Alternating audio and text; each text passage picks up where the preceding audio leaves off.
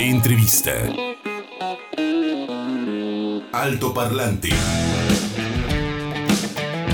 Primero que nada, eh, un abrazo. El programa se llama Alto Parlante y eh, pues bueno, pertenece a Jalisco Radio, del Sistema Jalisciense de Radio y Televisión. Eh, estaba viendo por ahí algunas entrevistas, lógico, escuchando su música, que digamos es como, en el mejor sentido de la palabra, como muy digamos, un desdoblamiento. Ustedes vienen, digamos, de una formación como más clásica. Eh, en el caso, bueno, también de, de Adriana, bueno, tiene, tiene esta beca y, demás. Pero lo que ustedes hacen ya como, como expresión musical tiene mucho ruido, tiene mucho punch. Este, ¿Cómo manejan esas dos aguas en las que ustedes navegan? ¿Cómo? Híjole. Eh, básicamente, pues, todo se da como muy natural en un inicio fue muy complicado porque cuando tienes formación clásica, em, tienes una idea de cómo se debe de componer. Porque la academia lo que hace mucho es eso, o sea, te da como las herramientas del ABC, como pasos, como una especie de estructuras, como recetas y ya tú te dedicas a hacer como experimentación en base a esas recetas, digamos, que, que te van dando un poco. Pero en la música popular no hay ninguna, ningún tipo de guía. Entonces, eso en un inicio sí fue difícil, pero después, una vez que como que toma la disciplina de hacerlo eh, constantemente, se vuelve cada vez más sencillo. Bueno, yo así, lo, así viví creo que el proceso. Ok. Okay. Bueno, en mi caso yo creo que más bien es estar ondeando entre el clásico, que tienes como un mundo de una obra que pueden ser 15 minutos, 20 minutos, media hora, y mientras una canción te dura 3 minutos, o sea, cortar todo lo que quieres decir en esas grandes piezas, pasarla algo de 3 minutos, creo que es, es, es algo interesante y pues la forma canción que viene desde el romanticismo lo podemos ver con... Desde el medievo. Bueno, sí, desde el medievo, pero podemos ver lo que más acorde a lo que es en la música popular con Schubert, que son piezas a lo mejor más compactas, pero sí estas grandes obras, pasar algo grande a algo más corto, creo que es, es una parte interesante, pero la música popular, la música comercial siempre ha estado en nuestra vida cotidiana realmente no, para mí no es algo muy ajeno, ¿eh? Porque con eso crecí y, te, desenvuelves. Sí, les decía eso, bueno, eh, Adriana comenta, digamos que es como, digo, lo estoy resumiendo, como que haber ido de la escuela es el recetario, ¿no? Ahí está el pentagrama, ahí están las notas, aquí está la formación y ustedes ordenen y, desordenen. Y, en tu caso es, eh, Miguel, como esta cuestión de síntesis, ¿no? De, expresar sentimientos y palabras. Por acá en Guadalajara hay una banda que se llama Ampersand, ellos también son de la Escuela de Música aquí de, Guadalajara, de la Universidad de Guadalajara, tocan música, pues digamos, eh, pues con tintes folclóricos, pero hubo un momento en que se acercaron a la electrónica y sonaban muy industriales, muy ruidosos. Y yo les preguntaba, porque también son chico y chica, son pareja, les dije, oigan, este, ¿quién es como el, el que llega con la música de Metallica y quién es el que llega con el Atahualpa Yupanqui. En su caso, este digo, hacen música muy, muy buena, a mí me encanta mucho el industrial, pero ¿quién es el que, el que sí trae este, el estéreo a todo lo que da? ¿Quién es el más ruidoso de los dos? En, en, escuchar música muy fuerte, a mí me gusta escuchar la música muy fuerte, sin importar lo que sea, ¿eh? Yo sí puedo escuchar cosas bastante pop, pero yo creo que la que tiene gustos más pesados es Adriana. Adriana es la que le gustan las cosas más, más heavy que a mí. Mira, órale. es como... sea el, caso. Sí, también. Fíjate que es curioso. Saludos a, Kevin y a, y a Sindhu. Exactamente, dice Sindhu que una, tuvo una etapa muy, muy guitarrera, muy, muy estridente. Y mira, en tu caso es más bien por la cuestión del volumen y en el caso de Adriana sí se siguen manteniendo esos gustos este, pesadones. Pues mira, cuando conocí a Adriana yo escuchaba a Britney Spears y ella escuchaba a PJ Harvey. ¡Ándale! Qué buen complemento. Pues sí, es que sí, o sea, este, ahí está el, balance. Oigan chicos, ¿y qué onda con eh, aspectos, digamos, culturales de, Hong Kong? Hay una oferta académica, tiene, tiene que migrar Adriana, también tú. Eh, Miguel, ¿qué onda? Digo, no están hablando de hace un año, dos, cinco años, ya tienen un ratote. ¿Van y vienen a México este, o realmente ya Hong Kong es su casa? Ah. Es difícil decir cuando, sobre todo en un lugar tan, tan culturalmente tan contrastante como Hong Kong, decir que es como tu casa porque es chistoso. Nos hemos acostumbrado a muchas cosas, pero también hay una parte cultural en la que no, no lo sientes como, como que estás del todo. Entonces es como... Sí, como que hay algo que no te permite. Hay una canción que decía, de, creo que era de Bumburi, que es así, lugar donde vayas siempre vas a ser el extranjero. O sea, no importa en dónde estés y si radicas ahí, resides ahí, es, tú eres el extranjero y te vas a sentir como el extranjero. Y también algo muy cagado aquí que pasa es que la misma gente te hace sentir extranjero. Ándale no es algo como que te acoja, no es algo a lo mejor lo que compartimos la lengua con otros países de Latinoamérica. Aquí realmente sí hay una barrera como, ah, miren el extranjero. Porque es más contrastante, digamos, no solamente... Es el, idioma, la cultura, el pensamiento. La, la fisonomía, ¿no? Pues, sí somos parecidos a los asiáticos un poco. No, pero a lo que me refiero es que los, las personas, los chinos Han, sí son diferentes ah, a un latino. O sea, eso es muy... Hay muchas etnias aquí también, es muy parecido en ese sentido a México. pero la gente, sí, como los, las personas que conocemos como chinos, son los, la etnia Han, sí son muy diferentes a, a nosotros. Y algo interesante es que ya cuando vives en Asia ya puedes distinguir a todos los asiáticos, ya no todos son chinos. Ahora sí, es, ese es japonés, este es chino, este es malayo. O sea, porque realmente yo creo que es lo mismo que pasa con esta gente cuando puede ir a, a Sudamérica, es así de, o los mismos gringos que son así de, ah, todos son mexicanos, todos los latinos somos mexicanos. Porque no saben distinguir el fenotipo, el, el acento, pero yo una vez estando aquí ya es así de, ah, mira, esa persona viene de Filipinas, esa persona viene de Japón, Corea, entonces sí es ya muy claro el rasgo, tanto físico como cultural también. Sí. Curioso porque, bueno, también ven, viendo también otros videos de, de gente que ha viajado y que de repente también empieza a echar raíces en otros lados, Oriente sí es como muy cerrado, como que no termina de eh, de incluir a, toda su población migrante de cualquier parte del mundo. En México, bueno, en Sinaloa, en Ciudad de México, se han integrado perfectamente históricamente la gente de Asia, no solamente de China y Japón, y, aparentemente pues no tenemos ningún problema, pero, pero como que Oriente, independientemente, ahora sí como lo, comentas, Miguel, de, empezar a ver las diferencias eh, físicas, culturales y demás, eh, sí como que no, no podemos entrar a, a, ese mundo completamente.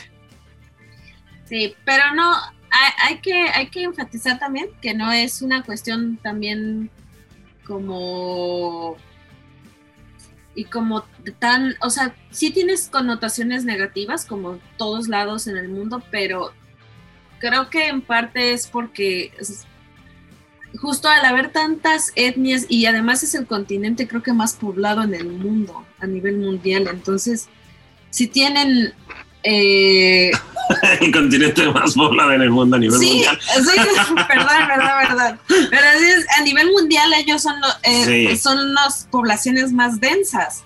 Entonces sí tienen la necesidad de estarse distinguiendo todo el tiempo. Sí. Es una, es una, una conducta muy repetitiva entre... Sí, pero yo creo que esa parte como que mencionas que ellos sí se pueden integrar a una sociedad es algo interesante porque hemos estado viendo la migración que hay de hongkoneses pero es una, una migración muy cabrona hacia países anglo.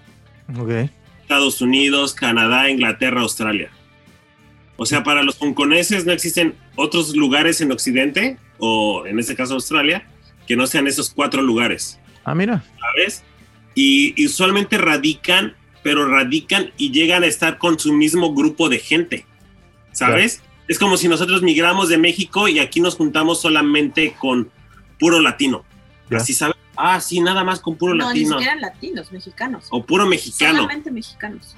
¿Sabes? Y, y, es como, no, el aspecto creo que del occidental sí es como de, tengo que sobrevivir, me tengo que adaptar y tengo que empezar a nutrirme de la gente que vaya conociendo como para, para a lo mejor echar raíz, tener no. algún, algún, una, alguna conexión con el lugar.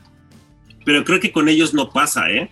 Órale. No pasa eso. Realmente yo me voy y me voy a otro lugar y me voy a otro lugar a comer en un restaurante chino donde va mucha gente que habla mi idioma y entonces sí es algo como como que sí es como algo interesante. Van a construir una pequeña comunidad sí. como la que tienen en su país en otro lado. Porque miren, aquí en Guadalajara eh, lo estamos viendo con la gente de Corea del Sur. Yo creo que yo lo vi, por ejemplo, con los restaurantes. Tiene yo creo que unos 10 años, más o menos pero sí han venido poco a poco, a diferencia, digamos, de nuestro Chinatown, que es más chiquito, a diferencia del de, Ciudad de México, que es más grande y, y, de antigüedad más, más remota.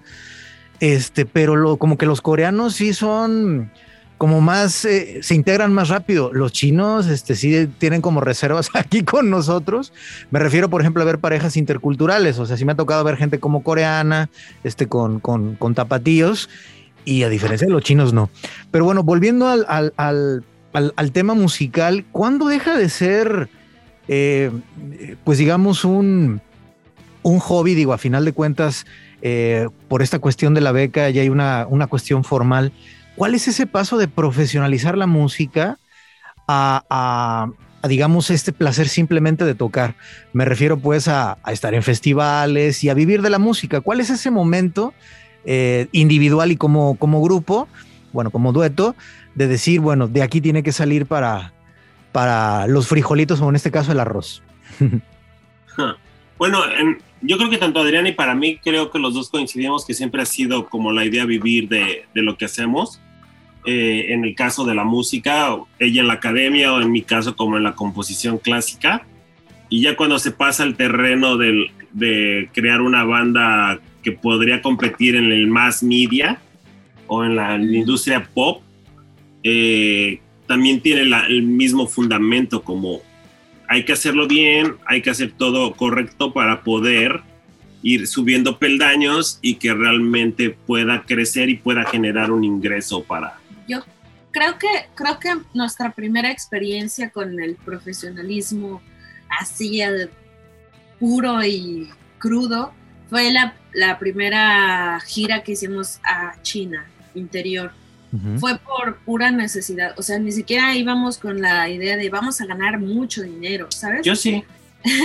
no tenía, bueno, yo no tenía esa expectativa para nada. O sea, yo más bien pensaba en que teníamos que cumplir un cierto, un cierto tour, pero es que fue una locura. O sea, eh, todo comenzó eh, contactando a alguien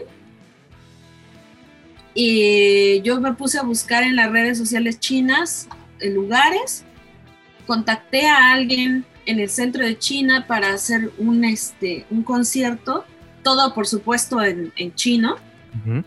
y, y, a los 5 o 10 minutos me estaban contactando de diferentes live houses, o sea, de diferentes salas de concierto, de diferentes, de esa misma región, Órale. y me ofrecían ayudarme, me ofrecían, oye, ¿sabes qué? Yo tengo un amigo, si quieres, pásate a mi ciudad y luego te vas a esta otra ciudad donde está este, este venue y de aquí te vas a tal y así. Fue tan rápido y tan loco porque en esa primera gira creo que cubrimos como 15, 11 o 15 ciudades más sí. o menos. Y fue de sur a norte y de regreso.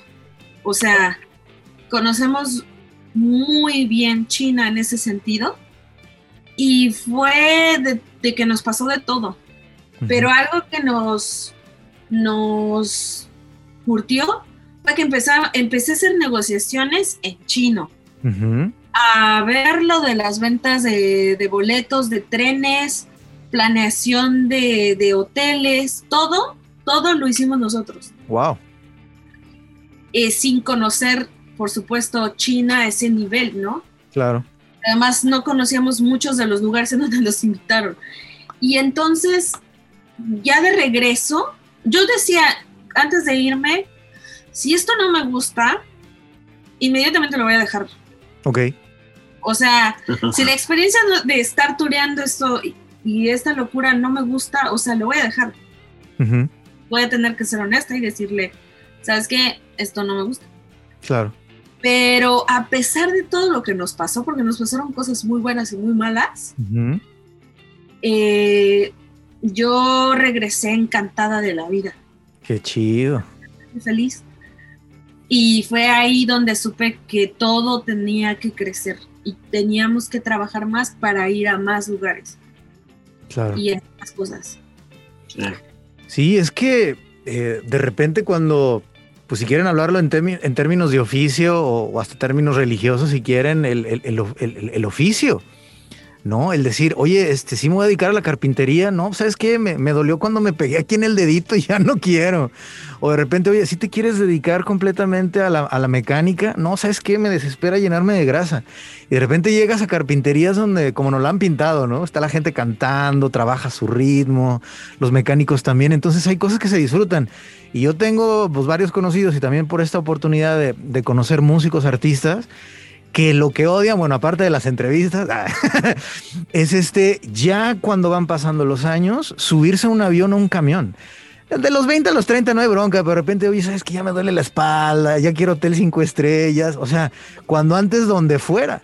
Entonces yo creo que debe haber una renovación de votos de cuando en cuando, como acabas de comentar, Ariana, decir, oye, sí me quiero dedicar a esto. Y yo creo que es muy noble en ese sentido el la actividad que ustedes hacen porque pues nos, nos transmiten sentimientos, nos ponen este, a bailar o a, o a, llorar o a enojarnos. Entonces qué bueno que han renovado esa, eh, esos votos de, de, músicos y bueno, en este caso también de, profesionalizar. Oigan chicos, este, pues antes de despedirnos, ¿qué onda con The Fattest I Can Get?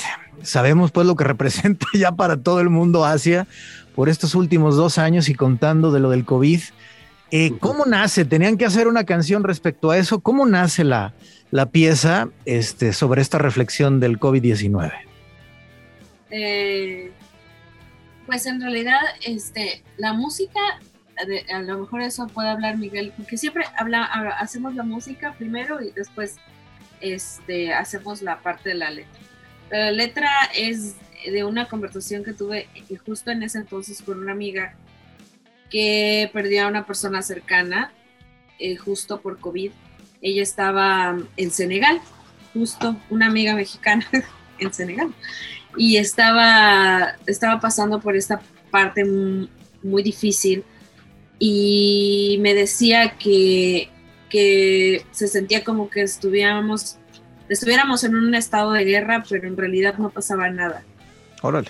Y, y yo realmente como que tomé, porque ella estaba así en un momento de crisis muy grande, yo tomé como que ese sentimiento como de, de que sí hay mucha gente que se estaba yendo, pero mucha gente que no creía en la vacuna, pero mucha gente que, que peleaba por el cubrebocas, pero mucha gente que, que se, aquí, por ejemplo, en Asia se ponían súper locos porque por las cuestiones de cubrebocas hubo ventas de pánico, o sea, como todo lo que pasó en la humanidad en tiempos de crisis, y no quería hacer algo como trágico, sino más bien como una reflexión de, todas esto, de todos estos dos contrastes, de, de las personas que se fueron y las que quedamos aquí. Claro, muy bien. Oigan chicos, pues gracias de veras por, por tomar la, iba a decir la llamada, yo soy de la vieja escuela, este, todavía del, del telefonito del, de rueda. gracias por tomar eh, pues esta entrevista. Y un, siempre me gusta eh, pues los músicos que entrevistamos que pues ya tienen cierta trayectoria, también ya eh, pues tienen cierta carretera y kilometraje. ¿Qué le dicen a esos chicos y chicas que nos están escuchando que de repente, no, sabes qué, ya, este, ya me peleé con el baterista, este, ya tengo que sacar dinero de otro lado porque pues la pandemia nos dejó en la lona. Eh, Sabes que ya ese libro ya no lo voy a escribir o ese cortito o ese largometraje ya lo voy a dejar en pausa. No diría consejos, más bien como palabras de aliento para la gente que ya está así de tirar la toalla y de no continuar en, esta, en este camino, por favor. Gracias. Se peleó con el baterista. Oh.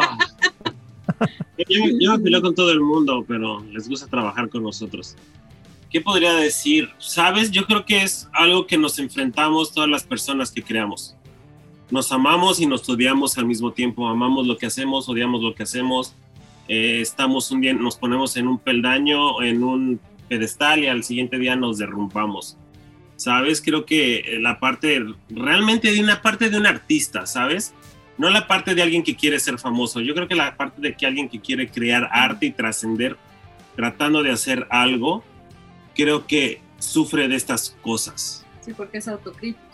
Porque si no, no, nosotros no buscamos la fama, buscamos vivir de esto y hacer lo que nos gusta. Y si no podemos llegar a vivir de eso y si no les gusta, mientras tú estés contento con ese resultado, creo que es lo que te hace seguir, ¿sabes? Hemos, eh, usualmente nosotros eh, mandamos las cosas que componemos o que ya están casi acabadas a nuestros amigos a que lo escuchen y que nada más nos digan, sí me gustó, no me gustó, ¿sabes?